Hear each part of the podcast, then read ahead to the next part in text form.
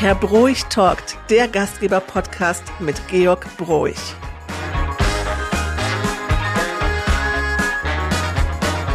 Ja, Georg, das neue Jahr ist gestartet. Du bist schon auf den ersten Messen gewesen. Wie ist die Stimmung im Markt?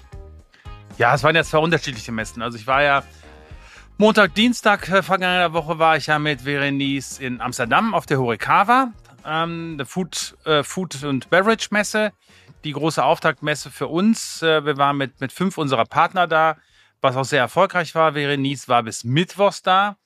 Ähm, ich musste leider Dienstagmittag schon äh, Amsterdam wieder verlassen. Bin dann mit meinem Sohn Philipp, der mit in Amsterdam war, in Richtung Dortmund. Ähm, da war Dienstagabend der Brand X Award und dann äh, Mittwoch, Donnerstag ja die Best of Event Messe. Und ja, also in ähm, Amsterdam war die Stimmung eigentlich durchweg gut etwas verhalten, wobei die Niederländer etwas optimistischer eigentlich sind, was 2023 bringt, als wir. Bei uns, ja, wie war es auf der Messe? Also es war eigentlich auch verhalten optimistisch. Das erste Quartal scheint überwiegend schwer zu sein. Alle schauen auf das halt, was nach April passiert. Und ähm, ja, wie vergangenes Jahr. Wir hoffen natürlich, äh, dass irgendwann der Knoten platzt. Naja, das ist, glaube ich, im Moment immer noch die Situation, auch im dritten Jahr nach Corona, dass man denkt, ach, lass uns lieber in den Sommermonaten unsere Events machen und äh, dann vielleicht auch kurzfristiger plant. Def definitiv, das ist so. Ähm, das haben wir gemerkt, weil die Absagen, die bei uns fürs erste Quartal gekommen sind, sind eigentlich überwiegend in der Zeit gekommen, als die Corona-Zahlen im Herbst und im Spätherbst hochgeschnellt sind und die Unternehmen einfach gesagt haben, ähm, wir fangen jetzt nicht an, ähm, große Veranstaltungen zu planen im ersten Quartal, wenn wir nicht wissen, ob wir sie vielleicht doch nicht umsetzen können. Herr Lauterbach hat ja auch ständig sein, sein, sein, sein Übriges dazu getan, das muss man ja leider so sagen. Und ähm, ja, aber wir denken, dass nach April, also nach Ostern, wenn es wieder in die warme Zeit reingeht, dass äh, sich dann auch wieder umkehren wird. Und dann haben wir natürlich die Situation, dass wir ab Ostern in der gesamten Branche wieder Mann und Maus benötigen und einen hohen Bedarf an guten, qualifizierten und motiviertem Personal haben. Und aus diesem Grund geht es auch in der heutigen Folge einmal darum, ähm, ja, die Mitarbeiter von euch kennenzulernen, die Mitarbeiter, die die Branche braucht und auch diese Vielfalt darzustellen, die es, ähm, die es gibt. Nicht nur bei euch im Unternehmen, sondern auch bei den anderen Partnern, die auf der Best of Events ausgestellt haben. Du hast dir dazu den dritten Mann eingeladen. Jetzt müssten wir eigentlich diese Musik noch ich einspielen sagen, lassen. Jetzt müssen eigentlich die, eigentlich die Zither spielen und äh, ich müsste so ein bisschen den, den, den Orson Welles Blick auflegen. Genau. Ne? Und, ähm, aber, aber zumindest können wir so ein bisschen so tun, als wenn wir durch die, durch die Kanalisation von Wien äh, äh, flüchten. Aber wir flüchten ja nicht. Wir bleiben da, wir stehen unseren Mann, ja. Ja, ich habe unseren, quasi unseren dritten Mann. Ja, wobei, wobei wir haben zwei dritte Männer und noch eine, eine erste Frau an dritter Stelle oder in dritten Reihe. Jetzt, jetzt wird es etwas kompliziert. Aber neben Burkhardt und mir als Geschäftsführer oder geschäftsführende Gesellschafter haben wir noch äh, drei Geschäftsleiter, also eine Geschäftsleitung. Das sind einmal die äh, Nikola Schillings, die die Administration verantwortet, dann der Klaus Meinen, der sich um Köln und um das Schul- und Kita-Catering kümmert und dann den jungen Mann, den ich mir eingeladen habe, den Lars Wessel, der äh, nunmehr auch seit 20 Jahren im Unternehmen ist und der Lars verantwortet nicht nur Rhein-Ruhr, also auch äh, das Areal Böhler in erster Linie, sondern der Lars äh, zeichnet sich auch in mir gemeinschaftlich verantwortlich für die meisten der Startups, an denen wir uns beteiligt haben. Und äh, das heißt eigentlich, äh, wenn ein Startup zu mir kommt und eine Idee hat, dann lasse ich mir das geben und dann gebe ich das dem Lars, weil der muss dann die Zahlen prüfen, der soll die Idee mitprüfen und äh, meistens kümmert er sich hinterher dann auch äh, um die ersten Schritte, beziehungsweise auch dann, wenn es hinterher läuft, als Ansprechpartner bei uns im Unternehmen. Und da ist er ja ganz schön lange. Und jetzt sind wir mal gespannt und hören mal rein in euer Gespräch. Viel Spaß. Dankeschön. Ja, Lars, herzlich willkommen. Ähm, Lars ist ein bisschen aufgeregt, hat er mir eben gesagt, aber äh, das sagt er immer, aber das stimmt, glaube ich, nicht. Ähm, hallo Lars. Hallo, Georg, grüß dich. Ähm, also eigentlich Lars Laurentius Wessel. Das ist eigentlich bei Lars genauso wie bei meiner Schwester Uli. Das habe ich ja erzählt. Äh, wenn irgendwas ist, dann sage ich auch Ursula. Und der Lars weiß schon, wenn ich sage Lars Laurentius, dass er dann, äh, dass dann irgendwas ist. Aber im Scherz vorbei. Also, nein, Lars ist schon seit über 20 Jahren Mitarbeiter und äh, kann sich ja mal kurz ein bisschen vorstellen. Und ähm, ja, und dann werden wir ein bisschen erzählen über das, äh, das, wie es angefangen hat, wie äh, Lars Geschichte bei uns angefangen hat, aber auch was über die vielen Jahre passiert ist ähm, bis heute und was wir eigentlich noch beide vorhaben. Genau. Ja, also äh, mein Name ist Lars Wessel. Ich bin tatsächlich seit 20 Jahren schon bei Georg in Festanstellung. Ähm, und die, die Entstehungsgeschichte ist tatsächlich äh, ganz interessant. Mit einer Mitschülerin seinerzeit im äh, Mathe-Leistungskurs äh, haben uns darüber unterhalten, okay, wo können wir denn neben der Schule äh, noch ein paar Euros verdienen? Und ähm, da hat sie gesagt, ja, pass auf, hier auf dem Areal Böhler seinerzeit im Kesselhaus, da kann man ab und an mal äh, hinter der Theke stehen oder auch mal ähm, als Servicekraft agieren und äh, melde dich doch mal da. Ja, und dann habe ich mich hier äh, vorgestellt damals und ähm, ja, daraus sind dann jetzt 20 Jahre geworden mit äh, verschiedensten Stationen. Wobei, wobei ich dich fast nach, äh, nach glaube ich, nach vier Wochen schon rausgeschmissen hätte. Ja, das stimmt. Warum? ja, man muss dazu sagen, äh, hier auf dem Areal Böhler ähm, haben wir auch natürlich Equipment von A nach B gefahren. Und äh, ja, eines Sonntags morgens bin ich mit einem Sprinter der für mich natürlich damals noch unbekannt war in seinen Maßen, äh, übers Gelände gefahren, vom Kesselhaus in die Halle 18. Also Sprinter, viereinhalb Tonner mit Aufbau. ja, korrekt. Ähm, und äh, habe gedacht, ach guck mal, hier ist ja noch eine Seitenstraße. Kannte mich damals natürlich noch nicht so gut aus auf dem Areal. Bin dann wirklich für meine Verhältnisse sehr vorsichtig gefahren. Und auf einmal gab es nur einen Knall und das Fahrzeug stand halt sofort auf der Stelle. Und äh, ja, wusste erst nicht, was mir geschieht. Hab den ersten Gang eingelegt, nochmal versucht Gas zu geben, aber der Wagen hat sich nicht bewegt. Äh, ja, dann bin ich ausgestiegen, habe dann festgestellt, dass im äh, Koffer sich das Vordach eines Gebäudes verewigt hat. Ja, hab den Wagen dann äh, hier hergestellt, äh, habe auch damals dem äh, Logistikleiter noch eine SMS geschrieben. Äh, Achtung, das Fahrzeug, da ist was dran und bin dann äh, sonntags wieder nach Hause gefahren, weil ich natürlich da noch in der Schule war und montags morgens nicht hier sein konnte.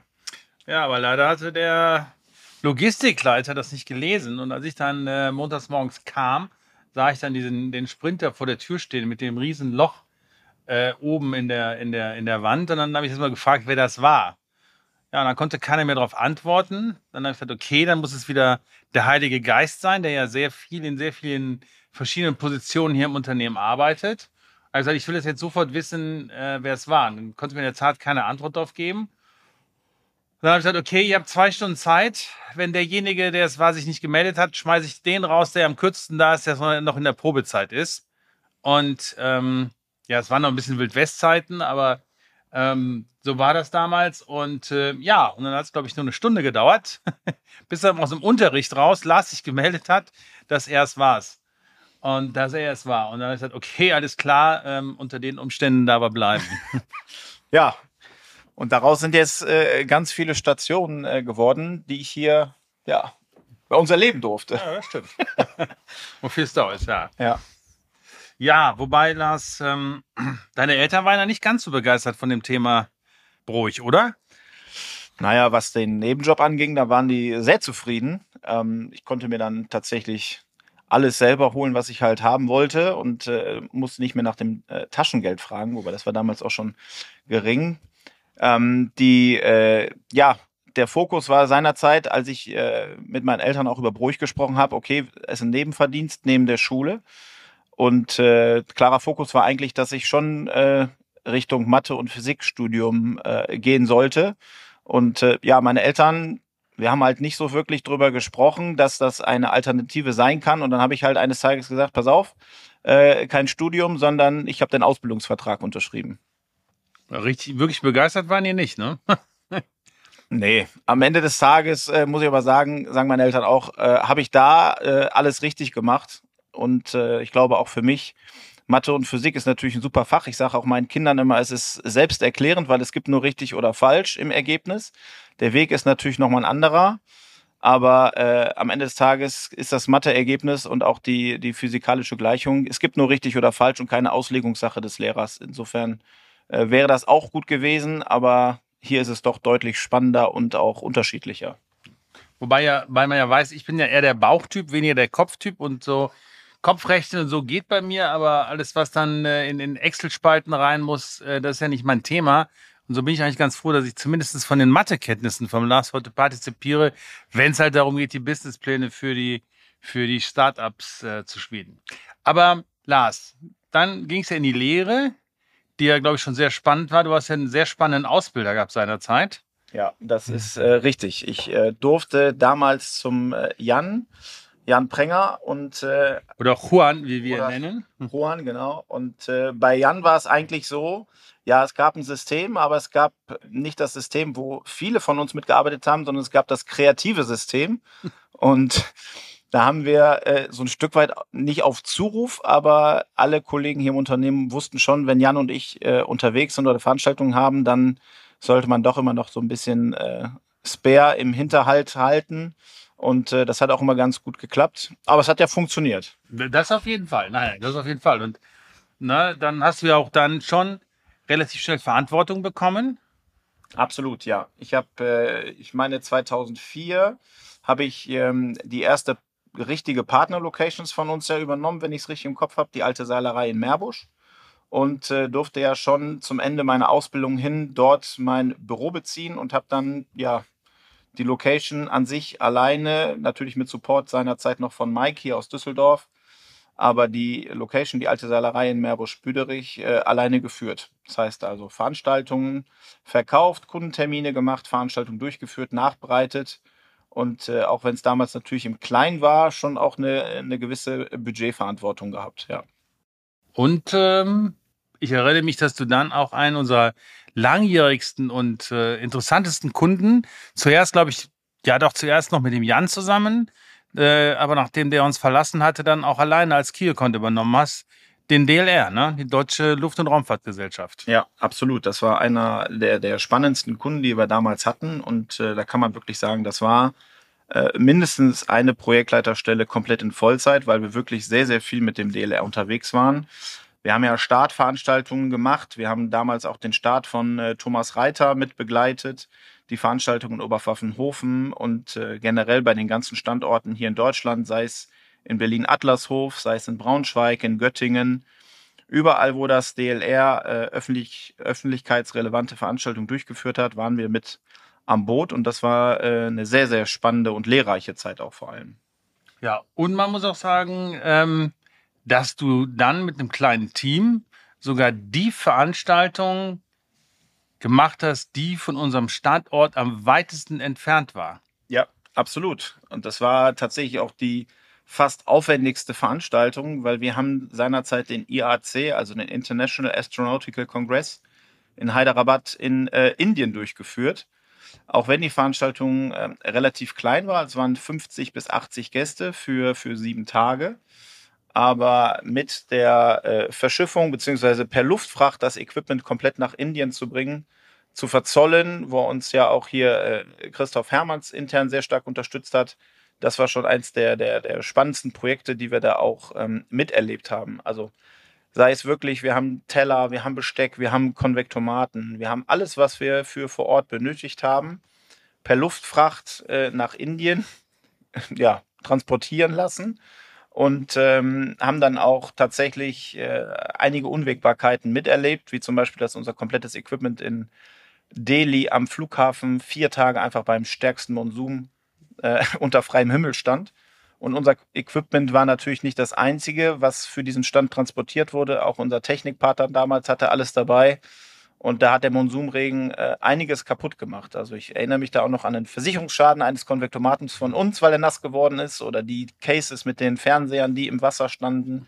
Man musste natürlich vor Ort auch stark reagieren. Und äh, man kann sich ja nun auch vorstellen, dass die Vorschriften, die in Indien herrschen, natürlich total abweichen mit denen, die hier sind. Also wir haben unter anderem zwei 32 Ampere Anschlüsse für uns bestellt, für die Öfen. Und da war es halt nicht so, dass man hier so einen wunderbaren roten Stecker bekommt, sondern das ist halt wirklich die, die puren Kupferadern sind aus dem Boden gekommen. Und ähm, ja, das war schon eine sehr, sehr spannende Zeit. Aber wir waren da mit unserem äh, Team sehr gut vertreten. Wir haben das extremst cool gemacht.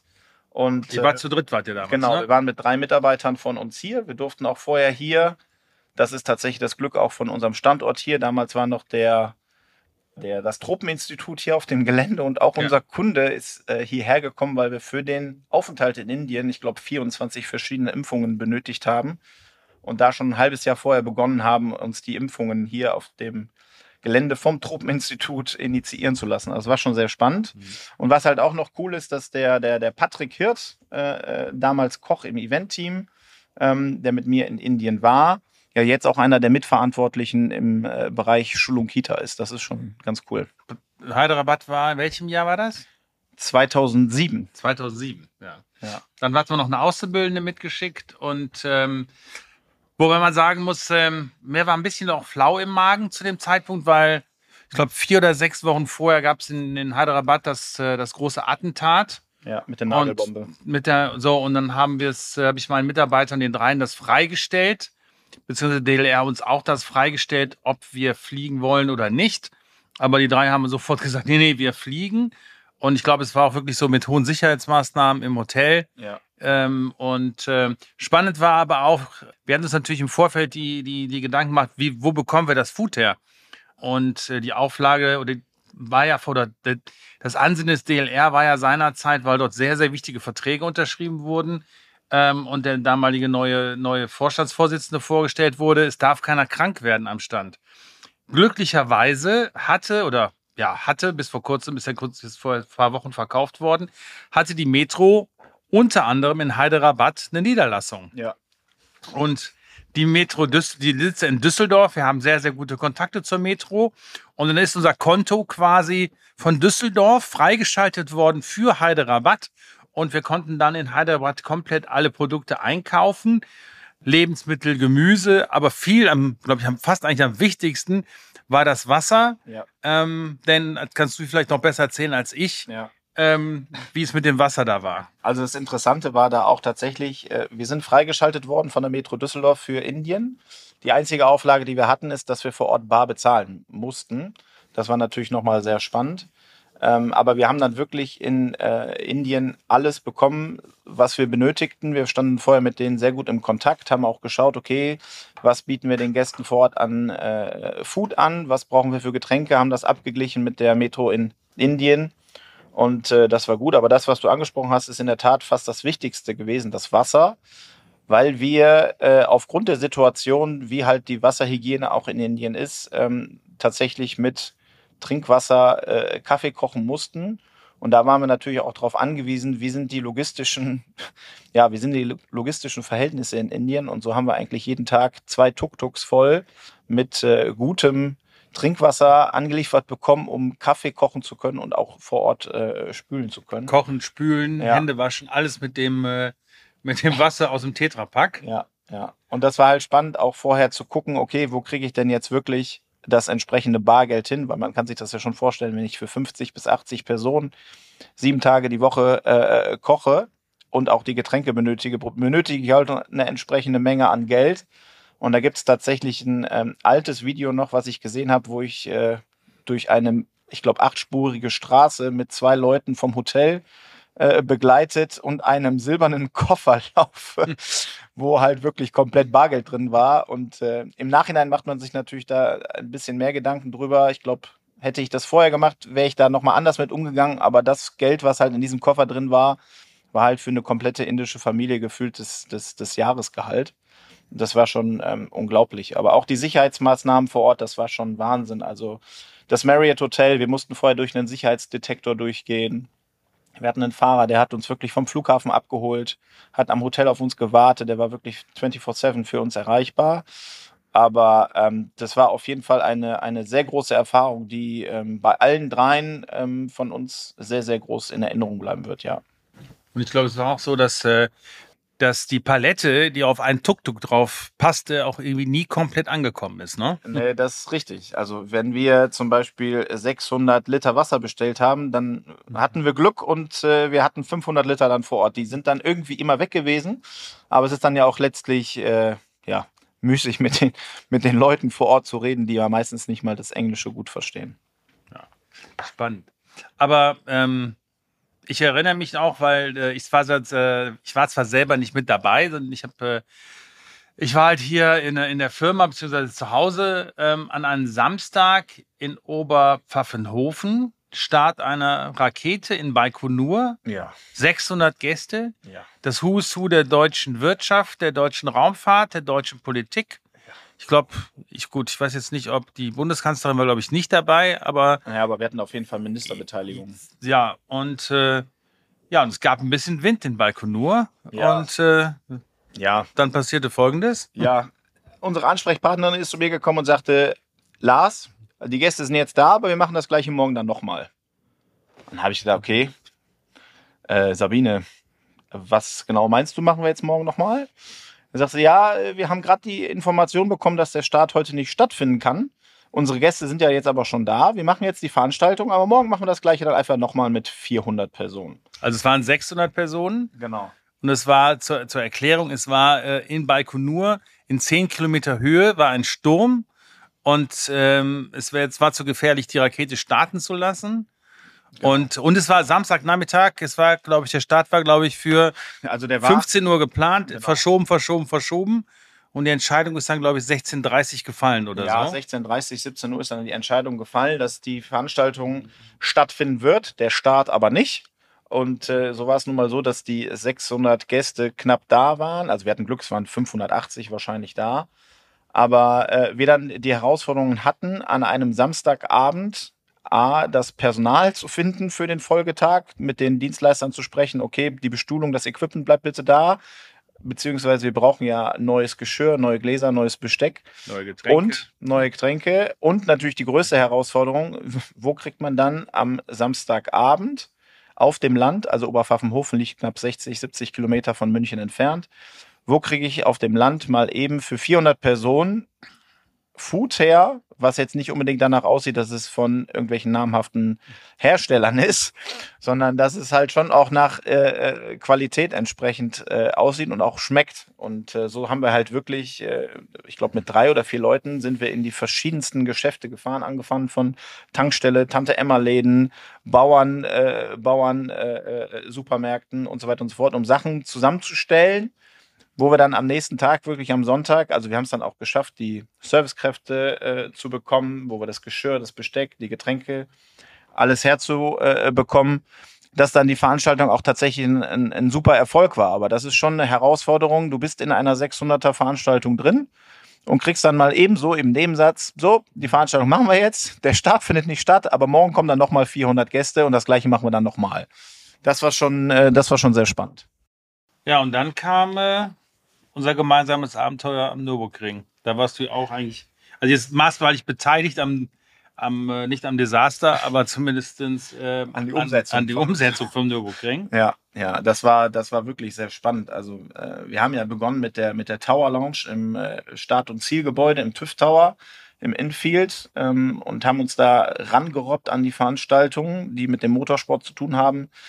Wir mussten den äh, Nürburgring ja auch erstmal kennenlernen, verstehen und ähm, ja, am Ende des, des Tages kann man sagen, von April, vom Start der Saison mit dem äh, Motorradgottesdienst bis zum Ende Oktober, wo der letzte VRN-Lauf durchs Ziel geht, äh, hat man jedes Wochenende mindestens ein Motorsport-Event, sei es 24-Stunden-Rennen, Truck Grand Prix, MotoGP, Formel 1, also alles, was man sich vorstellt. Aber ähm, nebenbei kommen natürlich auch noch die, die Business- und Industriekunden, die auch noch ihre Veranstaltungen da durchführen. Und äh, das war auch eine, eine sehr, sehr spannende, interessante Zeit, die natürlich gepaart war, dann noch mit dem Umbau der Haupttribüne Eifeldorf, neuem Hotel, äh, ja, Erlebnisland. Äh, das war schon, äh, das war so, schon sehr spannend, das mitzubekommen und hat mich ja letztlich auch fast drei Jahre äh, in der Eifel gehalten. Ich bin dann ja nur noch zu privaten Zwecken am Wochenende, beziehungsweise mein Wochenende war ja immer Montag, Dienstag, weil am Wochenende waren Renntage, war ich dann Montag, Dienstag hier und sonst habe ich in der Eifel im äh, guten Chateau Misch übernachtet. Ja, dass es äh, glücklicherweise noch gibt. Äh, wobei ähm, auch beim Hochwasser, ähm, da wohl der Keller unter Wasser stand. Aber ja, das war, das war ganz spannend. Wir hatten also für unsere Mitarbeiter in Misch, ähm, das ist in der Nähe des, äh, des Nürburgrings auf dem Weg von der Autobahn, wenn man über Bad Münstereifel fährt, am Weg von der Autobahn, hatten wir quasi ein, ein Personalhaus gemietet und ähm, da haben dann die festen Leute halt ähm, drin gewohnt und übernachtet. Und äh, ja, und ich selber stand ja auch kurz davor, in der, in der Eifel mir ein, ein kleines Haus zu kaufen, weil äh, den Vertrag, den wir ja seinerzeit unterschrieben haben, ging ja über 10 plus 10 Jahre und es war eigentlich klar von der Planung her, dass der Nürburgring eines unserer größten und wichtigsten Projekte werden sollte. Da standen halt ähm, ja eigentlich Veranstaltungen, Umsätze ähm, im, im zweistelligen Millionenbereich zur Debatte ursprünglich.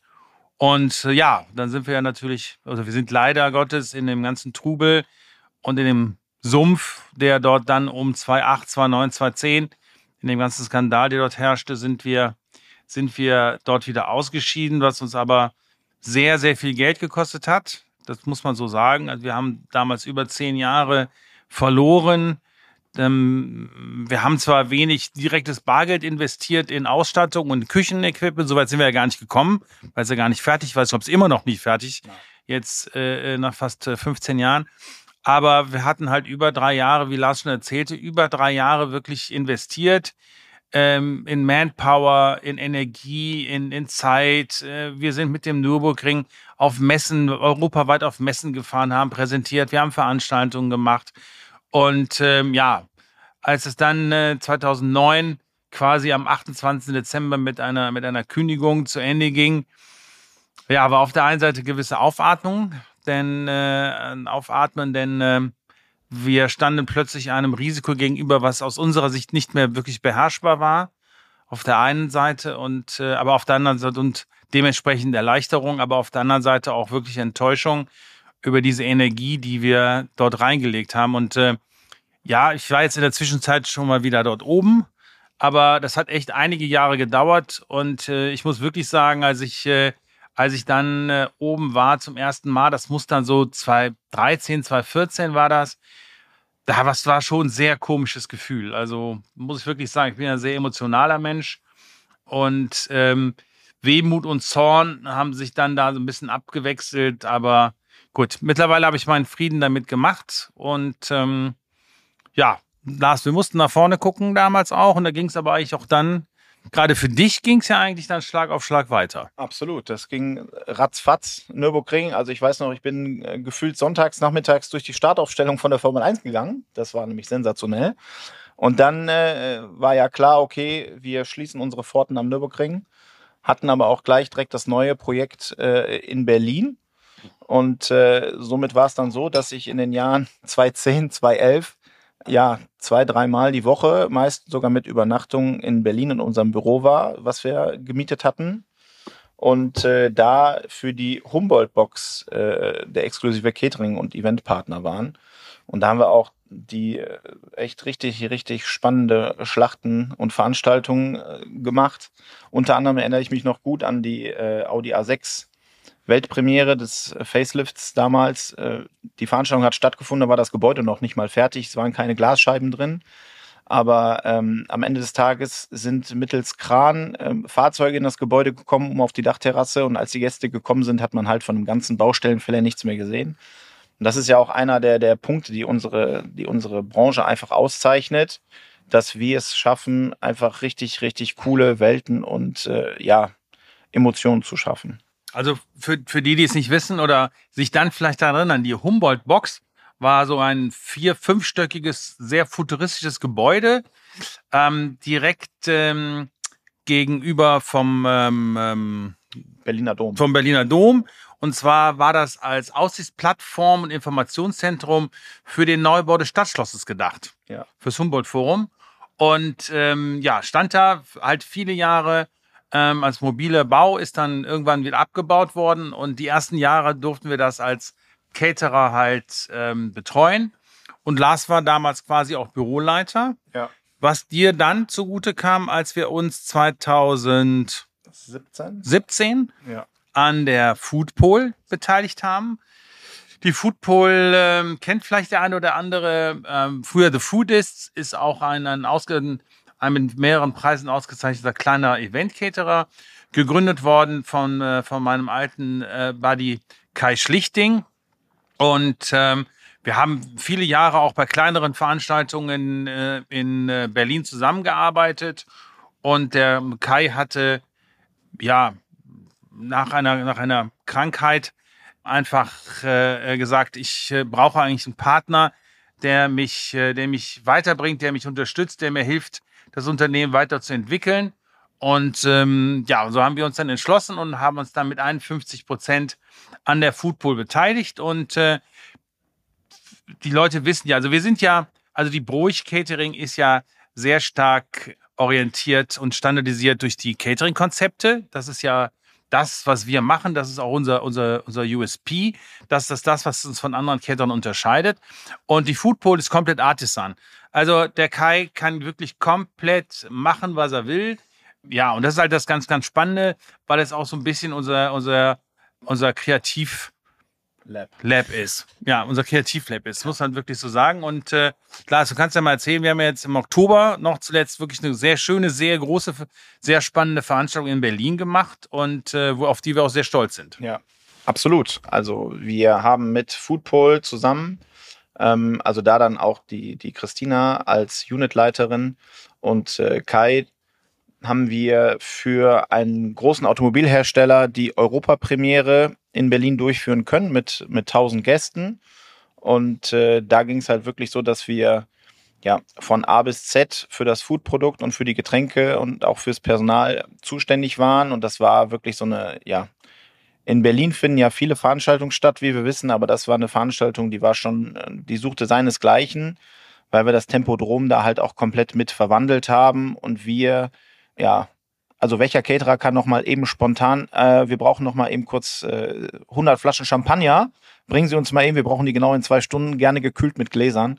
Ähm, also das war wirklich so eine Veranstaltung, wo man sagt, okay, die 1000, 1200 Gäste, die da waren, die sind wirklich vollumfänglich verwöhnt worden, haben auch ein Foodprodukt bekommen, was nicht, äh, was nicht, was nicht üblich war, was halt auch so ein bisschen hervorgestochen hat, aber das ist nun mal die Aufgabe auch von, von Foodpol, anders zu sein als alle anderen.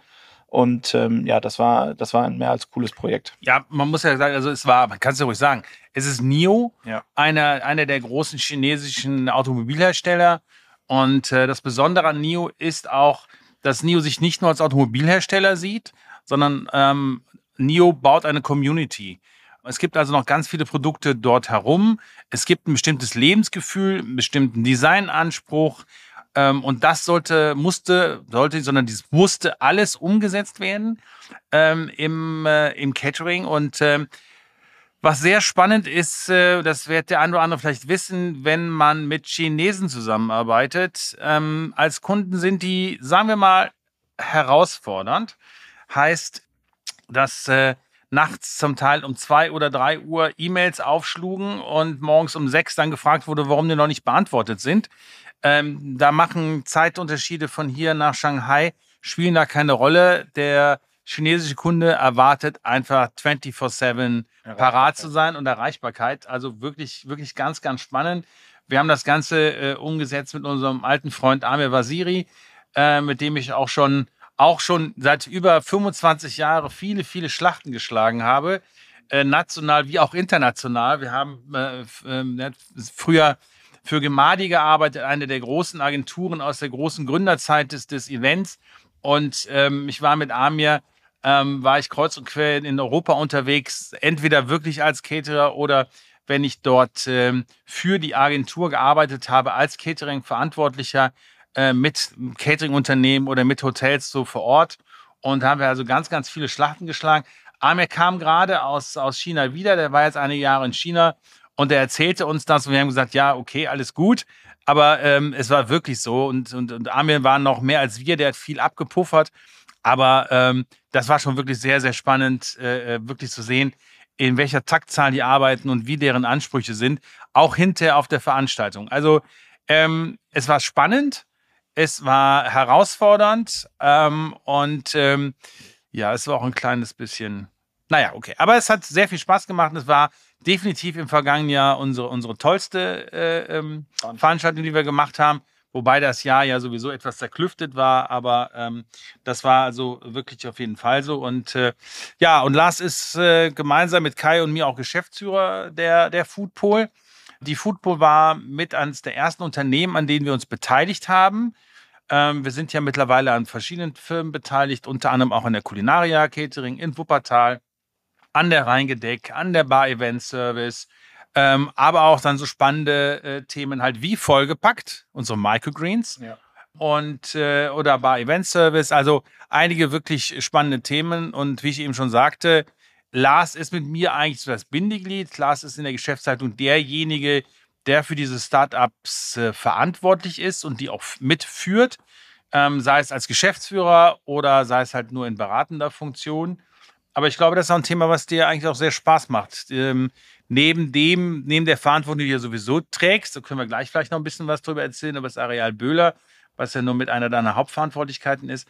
Aber dieses Thema Startups, dass du eigentlich mit mir die Begeisterung teilst, ähm, solche Dinge mitzugründen und äh, mit zu begleiten und mit, ja, mit groß zu machen. Ja, absolut. Also da ist es äh, in der Tat so, dass wir da auch die äh, uns ein Stück weit gewandelt haben und ähm, wenn halt interessierte und wirklich sehr, sehr engagierte äh, Leute zu uns kommen, die eine besondere Idee haben, dann ist es so, dann, dann tauschen wir uns darüber aus. Ich lese mich da rein, ähm, stelle Fragen, gucke mir die Zahlen genau an. Aber am Ende des Tages ist immer wichtig, wer steht wirklich hinter dieser, hinter dieser Idee und äh, wie, wie trägt er diese Idee halt mit. Ne? Also steht er wirklich vollumfänglich hinter, möchte es eher nur so beiläufig mal probieren oder möchte die Person da wirklich ihr komplettes Herzblut reinsetzen. Und ähm, da haben wir wirklich die, das Glück, dass wir sehr, sehr schöne und hervorragende ähm, Gründer und äh, Start-up-Verantwortliche hier bei uns haben, mit denen wir gemeinsam deren Idee äh, weiterentwickeln, vielleicht auch den einen oder anderen Impuls von uns mit hinzufügen und äh, da halt wirklich coole Sachen mit auf die, auf die Beine stellen können. Und äh, so ist es ja auch, dass wir einige Startups und einige Ideen ähm, jetzt auch schon ausgegründet haben. Also wir in der Form von der, von der BHG, also von der Bruch Hospitality Group als Inkubator, da halt auch dann wirklich komplette eigenständige Gesellschaften gegründet haben.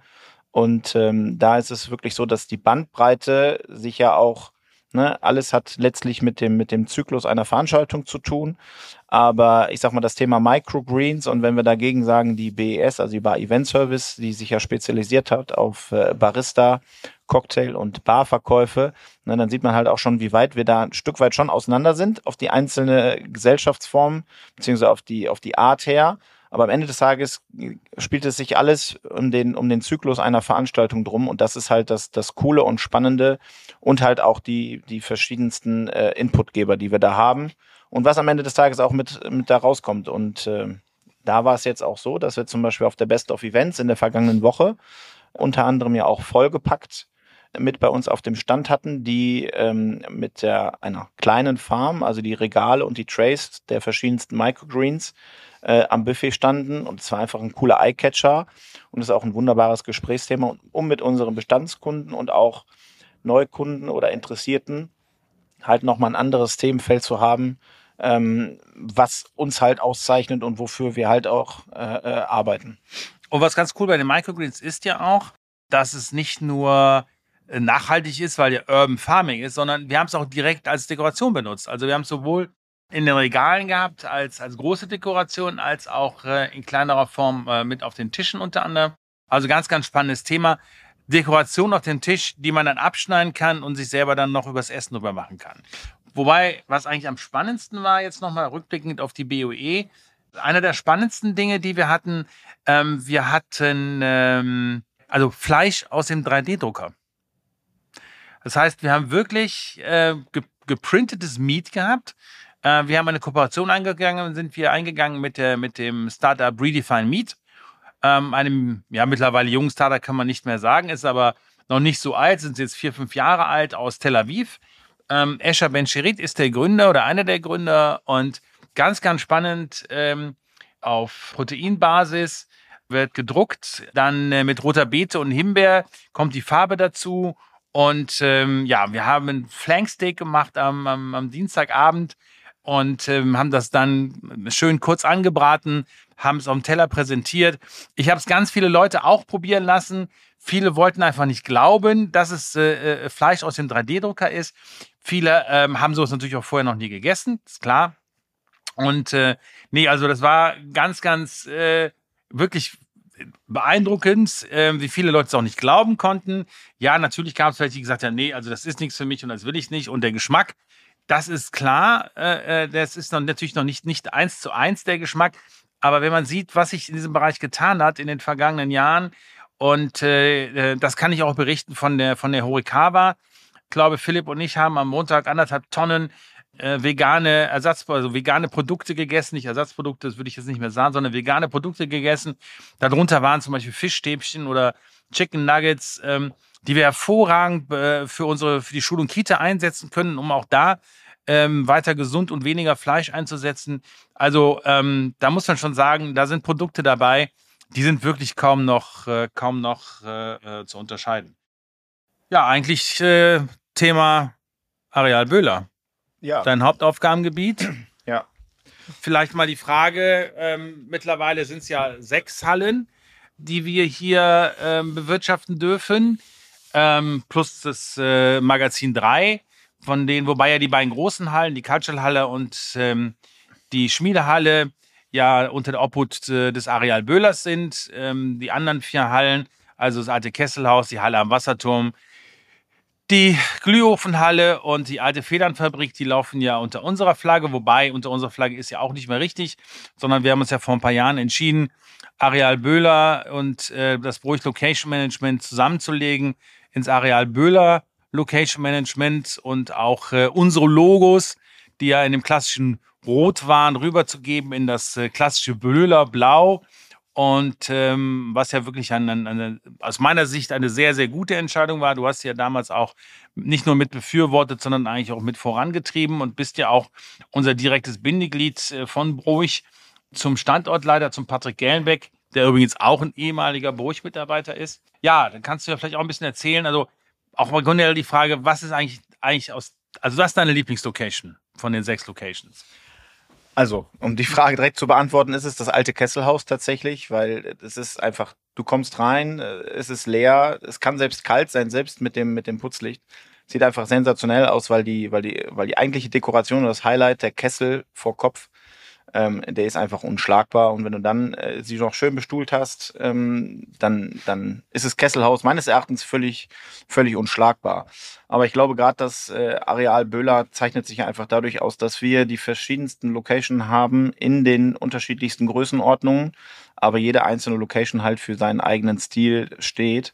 Und ähm, das ist eigentlich das, das Coole und dass du sie dann noch miteinander verbinden kannst, ähm, ja, ist, ist das i-Tüpfelchen. Und äh, das haben auch viele Kunden bei uns, äh, äh, kriegen das mit, dass man halt äh, den Location-Rundgang macht. Und äh, wir sagen mal per se, egal ob sich der Kunde nur für eine Location äh, interessiert oder nicht, zeig alle Locations.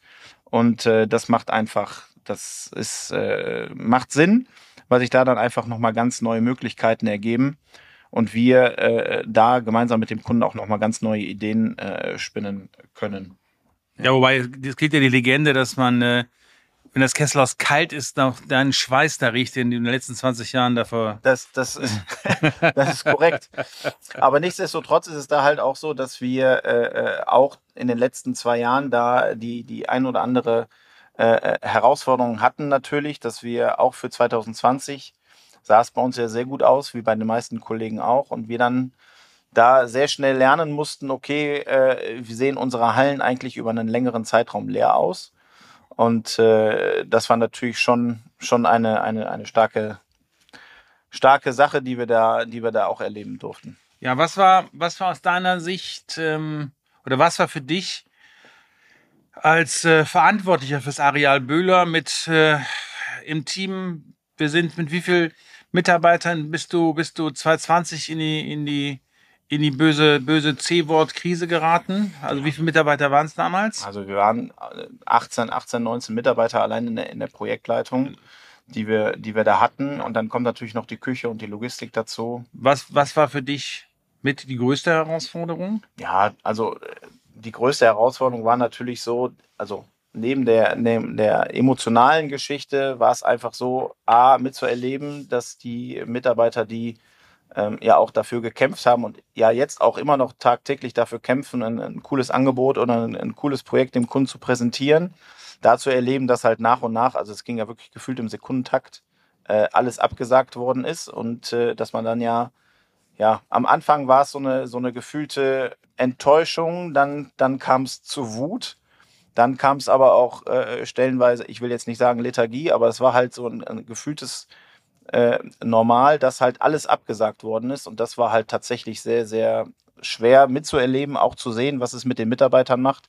Ja, und dann natürlich auch die, die Situation, okay, wie gehen wir generell auch als Unternehmen mit der äh, äh, ganzen Situation um. Aber da war für uns auch äh, direkt ganz klar, wir saßen ja gefühlt in einem, ja, also Schaltzentrale kann man fast sagen. Wir haben uns äh, in der Geschäftsleitung, Geschäftsführung in einen Raum gesetzt, sind gar nicht in die Büros gegangen, sondern haben uns da morgens getroffen, sind sehr spät abends da raus, um halt mitzukriegen, was im Unternehmen und was in der Umwelt gerade passiert aber dann halt auch äh, ganz klar gemeinsam das Statement zu geben, okay, ähm, wir, gehen, wir gehen gemeinsam in diese Krise rein, wir wollen aber auch gemeinsam mit allen vereinten Kräften wieder aus dieser äh, Krise herausgehen. Und äh, ich glaube, das war auch ein, ein, ein wichtiges Zeichen, ähm, was auch die Mitarbeiter ganz cool an uns finden. Ich denke ja, ich meine, ich meine, ich werde nie vergessen, das Video und Birgit, ich habe es dir ja mal gezeigt, das Video, was die, die Mitarbeiter Burkhard Schmitz und mir geschickt haben äh, nach den ersten, ersten Wochen und Monaten der, der Pandemie. Wir hatten, wir hatten überall, wenn wir uns was geschrieben haben, unten drunter ein Hashtag äh, Stay Safe, Stay ruhig. Und ähm, wir hatten das Versprechen ja gegeben, dass wir niemanden entlassen. Das, das haben wir auch bis heute eingehalten. Wir haben fast 50 Mitarbeiter verloren, aber das war einiges normale Fluktuation. Einige haben sich einfach neue Jobs gesucht, einfach. Drei, vier Köche habe ich äh, rausgeschmissen, aber rausgeschmissen heißt nicht, ähm, dass ich den gekündigt habe, sondern ich habe die aus dem, aus dem bequemen Nest, aus dem elterlichen Nest rausgeschmissen, um es mal so zu sagen, wo ich gesagt habe, Leute, geht, jetzt geht ihr im Event, ist nichts los. Ihr geht jetzt in die normale Gastronomie, ihr geht jetzt äh, in die Schweiz. Zwei habe ich in die Schweiz geschickt, einen habe ich nach Sylt geschickt, damit ihr was lernt, da wo ihr jetzt was lernen könnt. Und ähm, ja, wobei man, man sagen muss, ähm, ja, irgendwo zwischendurch war es auch bei vielen Verzweiflung und ähm, leider haben einige die Branche verlassen. Zum ersten Mal in über 20 Jahren haben wir, äh, weil wir haben immer durchschnittlich drei Auszubildende zum Veranstaltungskaufmann. In der Tat, äh, äh, im vergangenen Jahr war es jetzt zum ersten Mal, dass drei, die die Prüfung trotz der Krise macht, gemacht haben, alle drei auch gut gemacht haben, aber alle drei nicht wirklich Veranstaltungen gemacht haben. Ähm, also klassisch, äh, die waren natürlich die ganze Zeit hier und haben viele kleine Sachen mitgemacht, haben viele Sachen mit vorbereitet, haben überall unterstützt. Wir haben denen die Bestmöglichkeit gegeben, was zu lernen. Ähm, alle drei haben auch sehr gut, also gut bis sogar sehr gut abgeschnitten. Aber alle drei haben sich entschieden, aus der Branche rauszugehen, beziehungsweise zu studieren. Wobei eine jetzt signalisiert hat, dass sie uns so sehr vermisst, dass sie jetzt wahrscheinlich doch wiederkommt. Aber ähm, das ist natürlich ein echtes, echtes Problem gewesen. Und umso mehr freuen wir uns natürlich jetzt, wenn wir wirklich sehen, wie es jetzt langsam wieder losgeht, auch wenn es ein bisschen holprig ist, aber wie es jetzt wieder losgeht und, und, und gerade die Auszubildenden, die jetzt im Herbst angefangen haben und auch die dualen Studenten, die jetzt im Herbst angefangen haben, einfach zu sehen, äh, wie, die, wie die wieder da sind. Und ja, Lars, man, wir haben wirklich, ne, ähm, bis ungefähr gekommen zur Zeit nach dem 11. September, äh, September 11 oder war, nee, da war doch, aber es war ungefähr die Zeit, also die, eine der ersten Krisen, dann, dann die erste Krise, so 2-3, 2-4, äh, 2-9 und was alles gekommen ist und, ähm, ja, man sieht halt, wenn man Ausdauer hat, äh, kann es auch irgendwo hinführen, ne? Das stimmt. Also ich bin jetzt seit 20 Jahren äh, glücklich in Festanstellung, habe das Glück, dass ich äh, auch einiges an Verantwortung tragen darf, ähm, Mitarbeiter mit, äh, äh, mitführen darf und mitentwickeln darf. Und ähm, das Coole ist einfach, A, sehen wir uns eh mindestens drei, viermal in der Branche, nicht nur zweimal, wie man es sonst immer sagt. Und äh, wenn du heute Abend ins Bett gehst, kann morgen die Welt schon wieder ganz anders aussehen. Und äh, was bei uns einfach immer cool ist, das, was du auf dem Schreibtisch ähm, selber und im System entwickelst, deine Gedanken, die du, die du hast für ein Projekt, für ein Event, siehst du dann halt wirklich live und in Farbe. Und äh, wenn der Kunde dann einfach sagt, okay, die Veranstaltung ist äh, cool gewesen, vielen Dank, dann ähm, ja, ist das eigentlich schon ein, ein Dankeschön, äh, für das, für die Idee, für den Gedanken, den du hast, wie deine Veranstaltung aussehen soll. Und äh, am Ende des Tages ist es immer so, die Menschheit lebt von, von Begegnungen und ähm, ja, wenn nicht wir, wer kann am besten Begegnungen äh, cool initiieren bzw. inszenieren? Bei uns kann man schnell weiterkommen, auch wenn man am Ende sagt, okay, es ist, ist es natürlich äh, aufwendig und wir, wir stecken hier viel Herzblut rein, aber ich glaube, das sind gerade die Persönlichkeiten und die Menschen, die wir brauchen, die für diese, für diesen Job und für die Idee, die man wirklich im Kopf hat, einfach brennen. Und ähm, wir sind dann auch gerne diejenigen, die die Leute hier die Energie abbrennen lassen, um halt coole, coole Events an den Start bringen zu können. So, das war jetzt der Werbeblock, danke. ja, na? Ist ja nun mal so. Ja. Aber pass auf, das hast du, hast du sehr schön. Ähm, Lars, jetzt ähm, fast zum Ende hin meine Frage. Ich meine, deine, deine drei Töchter sind noch sehr klein. Ja. Die sind äh, jetzt äh, neun, sieben und drei. Neun, sieben und drei. Ja. So, äh, das heißt, neun ist die dritte Klasse oder zweite? Dritte. Die dritte Klasse. Ja. Ähm, wir gehen jetzt davon aus, sie macht Abitur. Ja. Zwölf oder 13 Jahre? 13 Jahre. Gut, okay. Das heißt, äh, zehn Jahre ungefähr. Gut. Oder dann noch ein bisschen plus. Was machst du denn, wenn deine Töchter sagen, Papa, ich will ins Catering oder ich will in die Gastronomie oder ich will in die Hotellerie? Was sagst du denn dann? Ich meine jetzt so äh, rückblickend, äh, zu den Gesichtern deiner Eltern, als du das gesagt ja. hast? Äh, ich würde wahrscheinlich analog sehr sparsam schauen, äh, würde aber sagen, mach das, äh, wo dein Herz letztlich für, für brennt und äh, am Ende des Tages muss es jeder für sich selbst entscheiden, wo er sein Glück drin finden kann. Ähm, ich kann nur für mich sagen, ich habe, glaube ich, den, den richtigen Weg gewählt und äh, ja, bin da auch dankbar, dass ich in vielerlei Hinsicht die Freiheit bekommen habe, Sachen entscheiden zu können, die vielleicht auch im ersten Moment äh, nicht so ganz nachvollziehbar waren, aber wenn man es dann entsprechend begründet und sagt, okay, so ist die Reise dann doch die richtige, dass man dann halt entsprechend die Möglichkeit hat, Sachen zu entscheiden. So, so genug Blumen. Es waren, ja auch, waren auch genug falsche Entscheidungen dabei. Das stimmt, aber. Aber, aber, aber grundsätzlich, grundsätzlich, da, grundsätzlich fällst du Entscheidungen, du fällst Entscheidungen schnell. Ja. Die können nicht immer richtig sein, aber du kannst bis jetzt, das muss ich in der Tat sagen, das wird das wird Burkhardt auch bestätigen, sind die Entscheidungen am Ende des Tages, ähm, ja, hast du dann, wenn, wenn sie nicht richtig waren, hast du zumindest daraus gelernt. Absolut. Äh, hast selten äh, einen Fehler zweimal gemacht, was ja das Aller, Allerwichtigste ist. Ja. Und äh, nein, also ähm, äh, du bist da ja so ein bisschen wie ich, manchmal Try and Error und oder ein bisschen ist eigentlich gut, du bist manchmal zu viel wie ich. Nein, aber das sagen, okay, jetzt, jetzt ist hier ähm, jetzt ist hier gerade die Schlacht und ich ja. bin jetzt der Feldherr hier und egal was hier, das wird jetzt erstmal so gemacht. Ob das richtig ist oder nicht, da können wir gerne nach der Veranstaltung darüber diskutieren. Aber jetzt wird erstmal so gemacht. Ja. Und ähm, ja, und ich glaube auch am Ende des Tages, ähm, ja, es ist eine dieser Dinge, die, die dich ausmacht, die aber auch viele andere im Unternehmen ausmachen. Und, äh, und ich denke, Birgit, du wirst auch bestätigen, du bist auch ganz nah dran. Wir sind in der schönsten Branche der Welt. Das sind wir wirklich. Und wie ich jetzt gerade das von Lars gehört habe, Lars, ich weiß gar nicht, wann du die drei Mädels gemacht hast, ähm, zwischen Nürburgring, Berlin und äh, Nio. Aber auch das gelingt ja. Also irgendwie kriegt man ja das auch hin, was uns ja immer so vorgeworfen wird. Ja, wir arbeiten immer dann, wenn andere äh, feiern. Ich finde, wir, wir arbeiten dort, wo andere feiern. Und das ist alleine schon das, was die Branche so klasse Absolut. macht. Wobei, wobei Birgit, na gut, ich meine, ne, ich, bei mir ist ja Nummer 5 unterwegs. Also ähm, ich habe ihm das auch schon erklärt. auch das habe ich ihm beigebracht, wie das geht. Nur das mit dem Jungen, das ist jetzt, äh, na, das, das muss ich ihm noch erklären mit den, äh, aber auch das kriege ich noch hin. Ich, ich glaube, das kann man, das kann man über, das kannst du über deine Foodprodukte machen, vielleicht ein bisschen mehr Schwarzbrot. Nein, nein, nein, aber das Thema ist abgeschlossen. Dafür habe ich mir als Unterstützung einen äh, wunderbaren Labrador-Rüden mit meiner Frau zusammen äh, gegönnt. Insofern, äh, nein, aber das geht, geht, nicht, äh, geht nicht, ohne dass man den äh, Rücken freigehalten bekommt von zu Hause. Das ist klar. Das letzte Kind hat Fell. Ja. okay. genau. Ja, viel gibt es nicht hinzuzufügen. Ich meine, wir könnten noch jede Menge erzählen.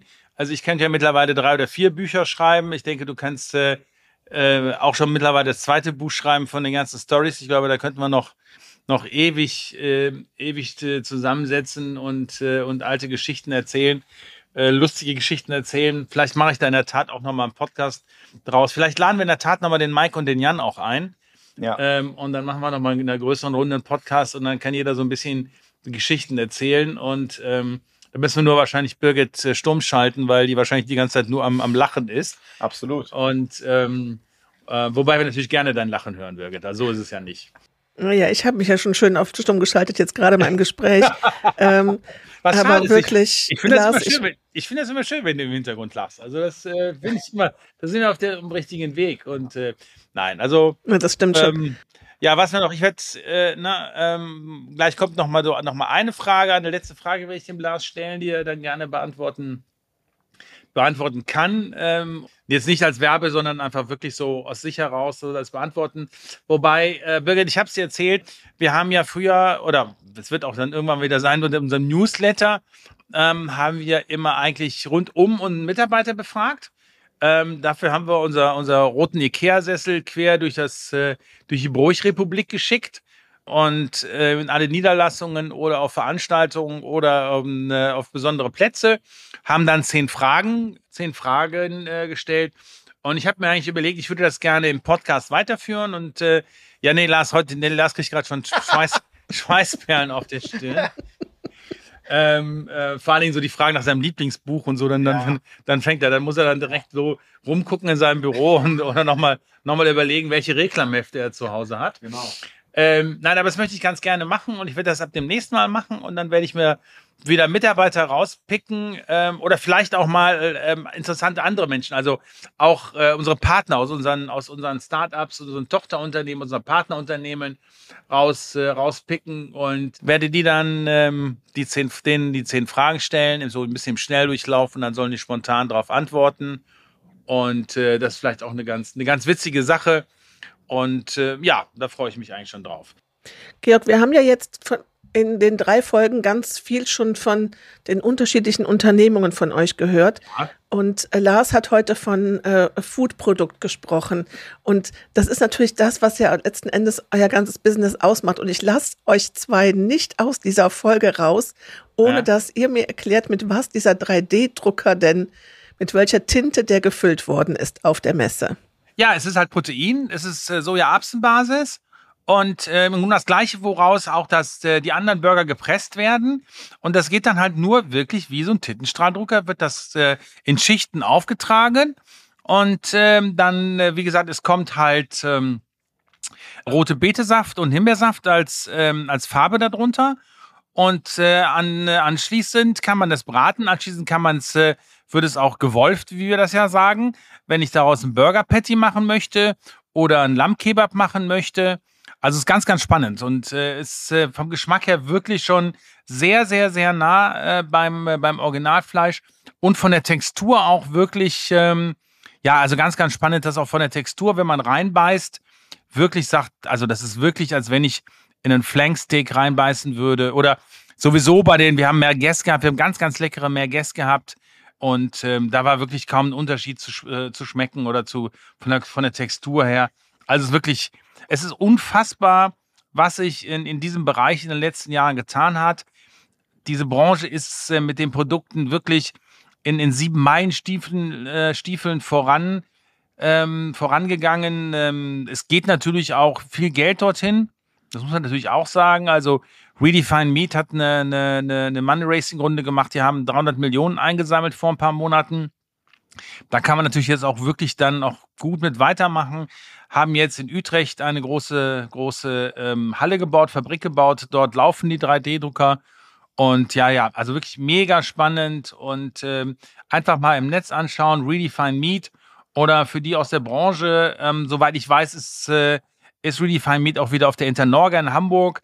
Beim letzten Mal hatten sie so einen Foodtruck gehabt zwischen den Hallen und ganz, ganz spannendes Thema, ganz, ganz spannendes Produkt, ganz, ganz spannendes Thema.